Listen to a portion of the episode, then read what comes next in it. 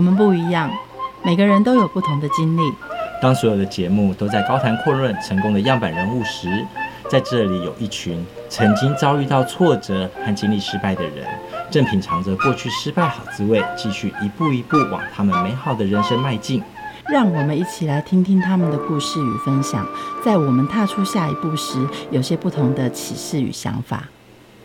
欢迎收听《失败好滋味》，我是贝大小姐，我是 Rico。今天不是假日吗？为什么还在工作？都已经创业了，哪有什么一例一休的问题？我们要不眠不休。当初开业的时候，不是就说开业就是高兴工作的时候就工作，不高兴工作的时候就可以休息吗？那谁叫我现在流行斜杠啊？为了要一直斜下去，所以要做很多事情啊。你身上有那么多杠吗？我身上很多杠，你不知道吗？你身上有什么杠？你说说看。你看，我们是布洛克，然后呢又是广播的主持人，然后。呢我们还要做一些行销企划，嗯、是不是很斜？一点都不斜，一点都不斜吗？对，斜杠不是就在这个行销圈里面打转，你还有别的吗？说来说去，这好像都只是同一件事情，自己在拆包。你没有跳很远呢，我们来听听看有没有那种跳更远的故事，就可以是完全不一样的斜杠，那真的很斜。有，我们认识一个非常的斜的。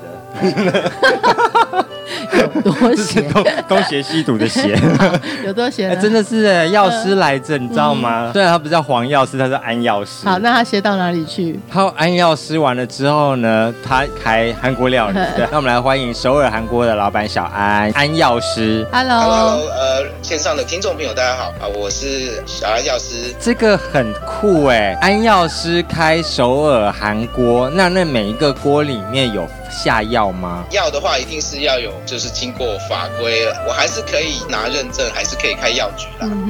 但是食品就是食品，嗯。药就是归药这样子。哦。但是其实说实在，是现在食疗哈，其实是更比药疗更重要。嗯。不需要都就是到最后都要靠药药物了。可是我觉得你那个是心理疗愈。我每次看到那个起司锅一直啪啪下来的时候，然后呢捞起来的那个呃年糕比别家店特别好吃，就觉得、嗯、哇，今天是完全是被疗愈到了。真的，所有百病其实都是从心病开始，会跟心都被疗愈了。对啊，嗯。说到百病从心病开始，其实安药师也得过心力交瘁病。以前是在药业服务，一开始是之前是在呃医院的药局作为当药师，嗯，然后。呃，后来的话，我也在政府的所属单位也有呃做过一阵子，之后是在这个药品公司，然后做行销企划，嗯哼，然后主要也还是前一阵子就是在职场上也应该说有点过劳了，因为那时候的行销企划的工作，变成说你是做企划、做业务、做行销，那变成说你的工作呢，平日的话在公司你要做很多的企划案，那因为又是在外商的关系，所以变成说你的时间，有时候跟老外沟通啊，是要一大早八点。或者是晚上八九点，你还在公司要跟人家开电话会议。那假日的时候，其实因为活动的关系，我很多的医学会也都是在假日，所以变成说你的时间是不是在应酬，就是在公司一直加班。那当然那时候也必须要说是长期忽视自己的这样的工作情形，所以那时候的确身体是出了一些状况。而那时候是因为薪水高，而且还要开疆辟土啊，所有的新的药的那种未知的 marketing 非常的大，都是你开辟出来的，不是吗？当然，我觉得也是很荣幸。是说公司一直有给我机会有试炼啊，几个重要的产品，让我可以从一开始还没有在台湾上市，到后来上市，甚至到呃能够引进到各个重要的医院。当然，它本身是很好的药哦。那当然，它后来也是国内那时候呃糖尿病还有呃心血管用药的主要都是呃前几名的用药这样子。这些令人称羡的工作，其实都是一点一滴用你自己的身体健康所换来的，对不对？一开始是负责一个药了，后来负责的产品线越来越多。那时候如果就我负责产品线，到最后加起来应该有三四十亿的产品线。哇，三四十亿都挂在你的肩膀上。三十几亿，哎，三十几亿的产品线。嗯哼。那其实要处理的事情非常的多哈。嗯、然后啊，当然那时候我本身又有一点工作狂嘛，所以变成说你。会希望尽量的在有限的时间，能够把产品的真的的美好，能够让客户了解，好，然后能够让需要的病人能能够有机会可以接触到医院，也可以有这个选项这样子。结果卖糖尿病的药，自己差一点得糖尿病。这个这个，我会觉得说，有时候也真的该打屁股，因为那时候，呃，我的客户也都是糖尿病的主任、教授、专科医生们哈，那就是那时候其实也自己忽视啊，因为太多的应酬了，然后也没有运动，那。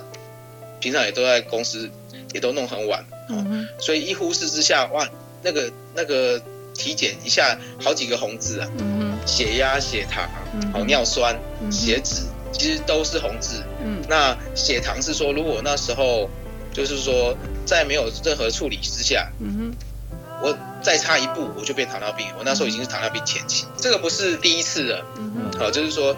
更早之前已经有了，我后来已经把体重啊，或者是说我自己调整过了，但是后来又有点忽略了，所以这一次如果我再不试的话，我就就一辈子要吃糖尿病。OK，再不重视的话，这个上班族就变成糖尿病患的上班族。我那时候才三十几岁啊。对，三十几岁的上班族不是变成糖尿病，就变成过劳死的这个安药师。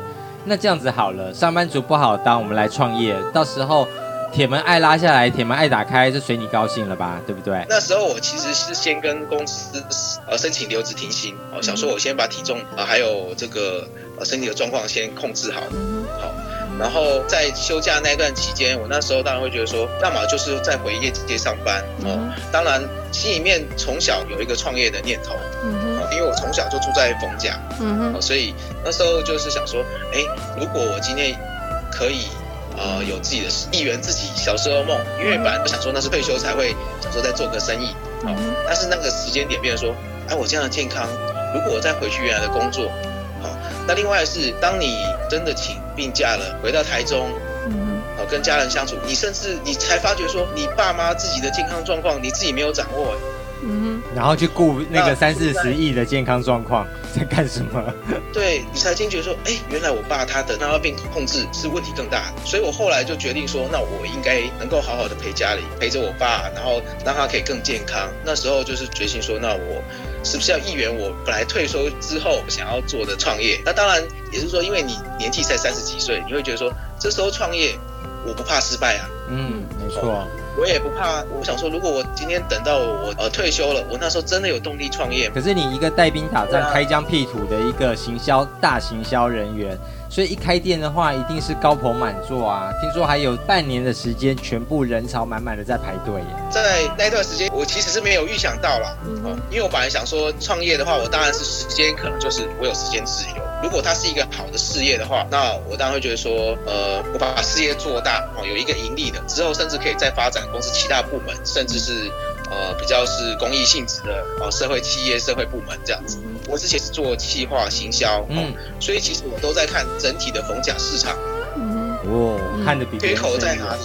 嗯，哦，市场缺口在哪里？花了一段时间哦，包括我自己写的整个创业计划书，嗯，哎，后来我就就觉得说，哎，这时候后来会开那家店是有这样的一个市场，所以是其实沿用到我原来的就是方式啦，哎，对。好，那当然，我觉得说，是不是我创业我选择对了？好，哎，那当然，我那时候选择做韩国料理，一方面也是自己本身对韩国料理非常有兴趣，嗯，那然后没想到开店之后呢，几乎有半年的时间，那个排队的人潮，就是说一直来用餐的人潮，就是一直都没有间断。好，那有时候就是说你从开店到收店，好，就是。还是有客人来排队的，那有时候那个那个前半年的状况是来用餐的客人，有时刚开幕的时候，我记得他还几乎排到，就要排到其他店家都讨厌你。对，就从这个红绿灯排到下一个红绿灯了，所以 大概有一百多公尺吧。嗯，哇，我不知道这多长，太厉害了，都嫉妒你啊，一定要搞你，搞死你。那个，请不要排在我家门，请不要排在我家门口，不然就跟我进来坐。对，也是意料之外啦。嗯，那当然，我觉得是说。第一个是韩国料理，的确大家喜欢，我自己本身也就是说对韩国料理也是很很喜欢。嗯、那那所以那个开店还算蛮顺的。嗯哼，这么好吃是因为你有你又不是你又不是厨师，难道你有去给人家偷学吗？还是说你怎么知道韩国料理怎么做呢？就是这个，我觉得我也很幸运啊，有遇到我学长贵人哦，因为他自己的状况是他是韩国华侨，他是来台湾念大学，是我大学学长，他本来在三星工作。那后来他也是因为健康的关系，所以说他跟老婆就决定要创业。他本身也也是在中部地区有开韩国料理，所以我那时候就是在一个机缘之下，可以跟他拜师学艺这样。所以我就是遇到贵人哦，把把比较正统道地的，因为他爸妈他们在首尔就是已经是经营餐饮多年，哦，然后把最道地的的这个呃韩国的的料理那个风味啊，那个酱的制作啦，然后跟他拜师学艺这样子，然后才有后来这家店这样子。当然我觉得有时候也没有办法预期啦哈。据我估计是在一六年、一七年，一下子韩国料理好像就是。如如出笋般的，就是一直开，一直开，哦，所以一方面，你都排队，我帮你吸收一下客人呢，不要让客人等太久啊。对，就我知道说那一段时间，光韩国料理可能我们中部地区啊，就开超过三十家哦，在逢甲也开了四家还五家，那整个中部大家可能是一窝蜂了。没有，因为我们要谢谢安小生，他们都把那个市场的 plan 都做好了，所以他觉得有创业的可能，代表还有缺，我们也来开一下。对，有有志一同的，对，有志一同。所以对我来讲，那个。经营上是说，第一个是到处都是韩国料理，那、啊、当然是说有也有很多可能是大资金的，嗯，哦，他们砸很多广告啊、行销啊，各式各样。其实我这个小店那个竞争来讲，当然是比较吃亏了，对、嗯，这是一块。另外一块就是说，在一七年，其实那时候当然一个是说政府改革，哦。哎，是很重要，没有错。但是整体的一例就优，其实是我知道是说，今天你要都调整整个薪资结构，哦，排价。那一方面是说，那对于很多微型企业来讲，他以前哎，这个加班费是要付到以前两倍的，嗯哼，好，那变成说，是不是很多人就这样，他可能那段时间他就变正常上班了，就没有加班费。我比较感受到是逢甲那段时间真的是寒冬，虽然是春天夏天天气很好，但是逢甲来客很少。那就算有客人，大家也比较没有，就是手上都是空空的啦。可是大家政府鼓励一例一休，就是鼓励那些上班族周末的时候出去消费、出去爽啊。那对你来说不是业绩更好吗？你遭遭逢了什么样的寒冬？应该加班变少了，大家的钱变少了。对，因为加班费是拿来花用的。没有关系啊。那既然如此，我们在他这个店里面，我们自己创加班费啊。比如说，本来要六点半打卡，我们六点去打卡不就好了吗？对不对？这样老板也可以吗？啊，这让我觉得有点。去年那段时间的确哦，因为因为一例休的关系，其实是增加劳资之间沟通上或者说认知上，的确是需要多花一些时间的哦。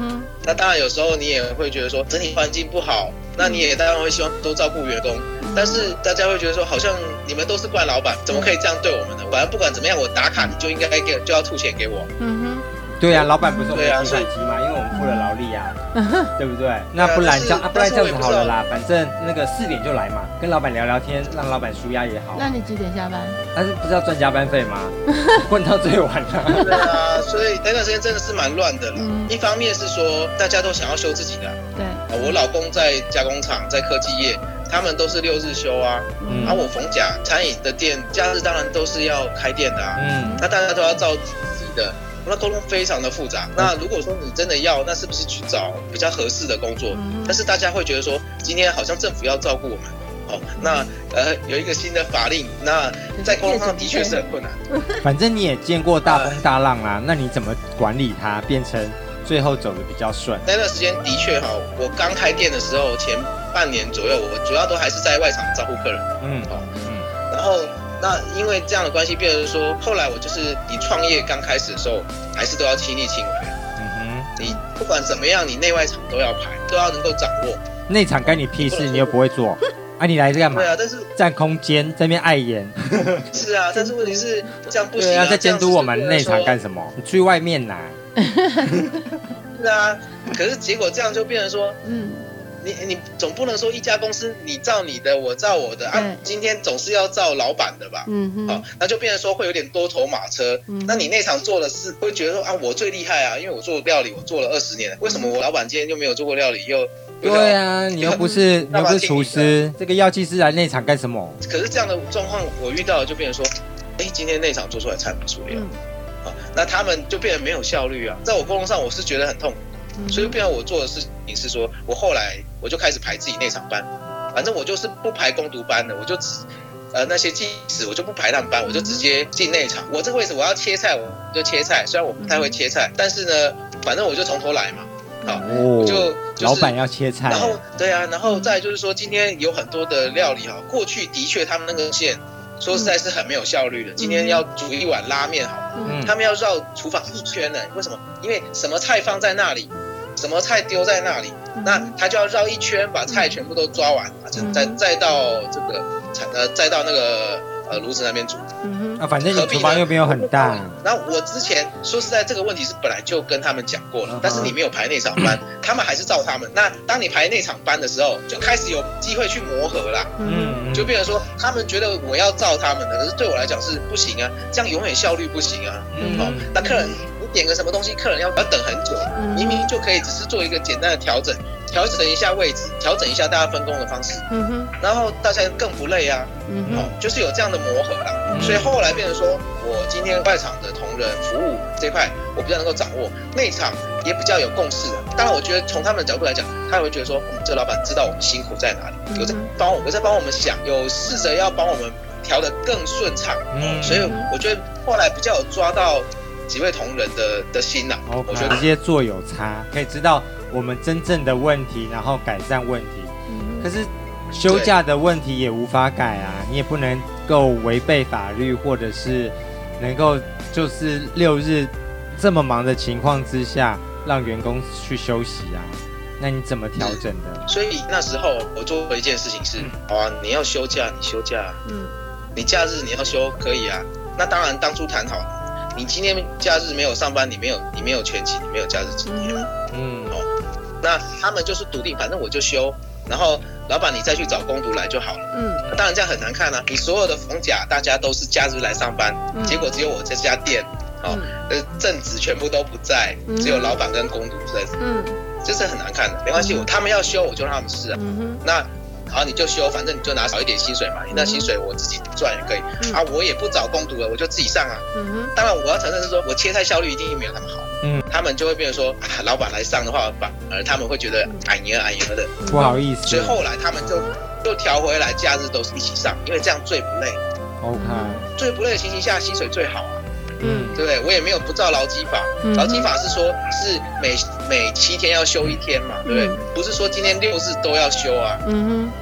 OK，那所以就是说那那那沟通是说政府有努力的沟通，我们做资方的也是要讲清楚嘛。今天是是这样的结构的方式啊。你要带着大家走过这个逢甲的寒冬，人员内外场也都被你调好了，然后呢，这个动线也管理好了。那接下来呢，还有什么地方是被你发现问题，然后又改善的呢？有一段时间的确是说逢甲得草比较少，桌数也比较少，哦，那经营客人当然就。比较不容易，因为我们刚开店没有很久，虽然有爆红一阵子，嗯，可是这么多竞争，所以我也观察到回头客不容易，哦，所以说，当然这里面我做了蛮多的调整的，哦，一个是说在营业时段的调整，哦，我们营业时段尽量调整到是比较是逢甲有可能的时间，嗯，哦，然后再就是说在菜单上的调整，那一些套餐的调整，嗯，那当然我觉得就是说针对课程啊，因为我们这边消费的话，主要还是。呃，比较以学生或者是呃，就是上班族呃为主啊，所以我们在菜单调整也是比较更讨年轻人喜欢的菜单，好，那当然主要还是说我们希望是能够走在餐饮的前端呐，啊，我们提供是韩国的道地的食材，传统的口味，啊，但是在韩国现在也有很多更美味的的菜色，我们也一直把它引进到台湾来，包括最近的那个以池堂啊，它那个菜色我们。店里现在也都有提供哦，例如说这个呃釜山南浦洞的的甜饼，嗯，然后呃有有鱼泡菜煎饼啊，嗯哼，还有那个杂菜啊，我们也都都把它引进到我们店里面这样子。OK，那当然尽量是能够是说呃把最道地的传统东西啊，然后还有现在呃更比较吸引首尔当地客人也喜爱的一些餐点，我们都把它带来逢甲。你以前是？帮整个台湾的药品市场开疆辟土的大将，嗯、现在呢是要抵抗整个逢甲夜市大环境的寒冬的的一个小老板。嗯、这两个角色对你来说有什么样的不同吗？你会后悔吗？你问到的问题，很多的画面是涌上心头。有时候过去，当然在呃之前的行销的计划工作，也是受过很多人照顾哦。那当然也是在台北，其实是一段没好日子哈。所以有时候你是会很回想到那时候那些画面，嗯，但是创业我就是告诉自己，你没有机会回头。你现在照顾的是十几个员工啊，嗯哼嗯，哦，有全职的，有有有工读生，哦，然后你照顾十几个员工，你要怎么回头？哦，那再来就是说，如果我可以靠自己的力量，好，然后有拥有自己的团队，然后是不是能够再往下一步？那当然，我会觉得说，虽然是创业，当然遇到比较多，遇到一些挫折了。当然，创业一开始算是好的开始，中间遇到了景气寒冬，生意上呃的确有一阵子比较不理想。但是我还是希望可以照着自己的目标，能够把公司呢在呃有有第一个品牌，有第二个品牌，那有更多客人能够。能够享用到我们的美食，呃，服务这样，那同时也可以照顾到更多呃在地的青年，然后他们对餐一样拥有对餐饮的热忱的的朋友这样。我觉得最挫折的部分还是在人员管理上。整个创业过程当中，对你来说，创业的精彩度比上班族更让你着迷的地方是哪一块？我觉得做餐饮跟上班不一样，是你全部都要从头来啊。过去你即便你在药厂好了，你有。做了九年、十年了，哦，你学了很多东西，到这里完全不适用啊！你所面临的所有的事情、所有的沟通、所有的看法、角度，几乎是完全不适用。所以对我来讲，其实是全部从头来，全部重新发芽，全部好像重新种一棵树这样。哇，那你整个砍掉重练的感觉，本来武艺高强的人，现在通通都要。自废武功，重新学新的武功。对，就是有点像这样。可是那个也就是心路历程啦，因为你每天睁开眼睛想的都是这个生意要怎么发展，我要怎么做沟通，怎么样怎么样可以创造新的东西。我想多了解一下你自我调整的部分，就是如果一个武功高想要先自废武功，其实这是一个很难的事情。你为什么愿意这样做？你在哪一个时间点上发现你必须要砍掉重练？其实问题来自自己。是开店之后，你开店之前，我就是照原原来我之前做行销的模式，嗯，啊，比如说我今天在逢甲，在台中，我调查现在的餐饮市场的现况，有什么市场的缺口，嗯，那将来怎么计划你架构你餐厅的人员、人力，哦，菜色、菜单，好，那怎么样拜师学艺？这个是用原来我之前行销的规划能力，嗯，好，去走到这一步。那时候其实我也不知道，就有点初生都之犊不畏虎吧，不知道，反正没有做过，所以你会觉得说，就闯闯看吧。嗯，好，那些也非常成功，然后却甜头之后就来了苦头，对不对？对，等到你你真的开店的时候，第一个是哇，人不好找，你跟他们的沟通的方式好像员工听不懂啊。对，level 不一样。对啊，对你跟客户的互动方式不一样啊。以前都是在大医生、大院长。对，然后再就是说，你比较是走学术的方式在沟通。嗯，现在没有啊。你现在跟员工沟通，你讲的文绉绉，人家不鸟你的。对啊，你先拿 paper，你先写下。然后你也看到每一个人的个性，每一个人的状况。哦，第一个是我觉得最主要是说，原来的个性。有我原来的模式，嗯，哦，可能过去就变成说，你用过去那样子，你在职场上你能够生存。现在，现在这样，差别是，第一个是你变脂肪了，所以那个转折是非常大的。那个资方是说，是，并不是说你今天说，因为你你付他薪水，他就是你讲什么他就做什么，嗯哼，并不是，嗯，而是你要更花一点时间去了解本身工作的职能。好，然后你能不能站在同一阵线去帮他？嗯哼，让他让他知道说你这个资方是有有在协助他们的。嗯，了解。这个不是钱或者是福利什么可以办得到的。没错。当然也是因为现在餐饮其实是到处都缺人力。嗯，好，所以当然有更多的朋友是会觉得说，我在这里工作不顺，我哪里都有工作啊。嗯嗯。好，所以你变成说，你必须要更让你的员工知道说，你对他们的发展的愿景是什么。嗯好，你希望说你在我家店，你有有哪些地方是可以增加你后置你的实力的？那未来我们店呃之后开分店，或者说其他品牌的时候，你们可以有什么角色？或者说之后我们有什么合作机会？好，就变成说你更多是要帮员工找未来的那种储备干部的那个感觉。对，对我现在就是是也也是给这样自己期许啦。嗯，那你这样子一路走来。的失败经典语录是什么？就是之前北漂到台北上班，现在是回乡。我觉得就是我不断告诉自己，你只要有心呐，啊，什么都办得到。嗯嗯嗯，有志者事竟成。嗯哼，那我就觉得说，今天我创业了，我投下骑下去了。嗯，那我现在呃，不只是照顾自己，照顾家人啊，也包括整个团队，好，你的你的员工，好。那一定可以替他们找到出路哦，一定可以为生意再添上一个更好的发展。嗯，哎，那虽然中间历经了挫折哦，也必须要说，就是说生意上哦，或者是说人员管理上，嗯，这是一块。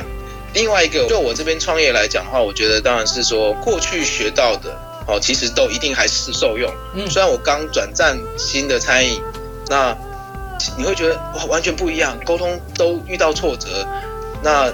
或者说沟通上什么，你的你过去的方式不管用了，但是我觉得很重要的是说，今天你即便你真的所谓的斜杠了，或者你今天有机会你换了另外一个跑道，很重要的是你要先把自己稍微清空一下，把过去你前面工作的框架先把它拿掉。嗯，在这里的时候，第一个是做值值班，或者说今天我做老板，我觉得很重要是亲力亲为，让我让我可以更进一步掌握团队。好，尤其是一开始的时候。你就先亲力亲为，好，然后再来就是说，你必须要可以有你真的可以跟说实在是你比较培养你的左右手，嗯，然后这时候这时候你就更有机会把你的想法哦，不需要一直在现场，然后包括后面的所有调整。那因为我觉得我现在还蛮幸运，就是说哦，现在跟九位同仁合作哦，他们让我比较放心，我可以不需要一直都在上现场。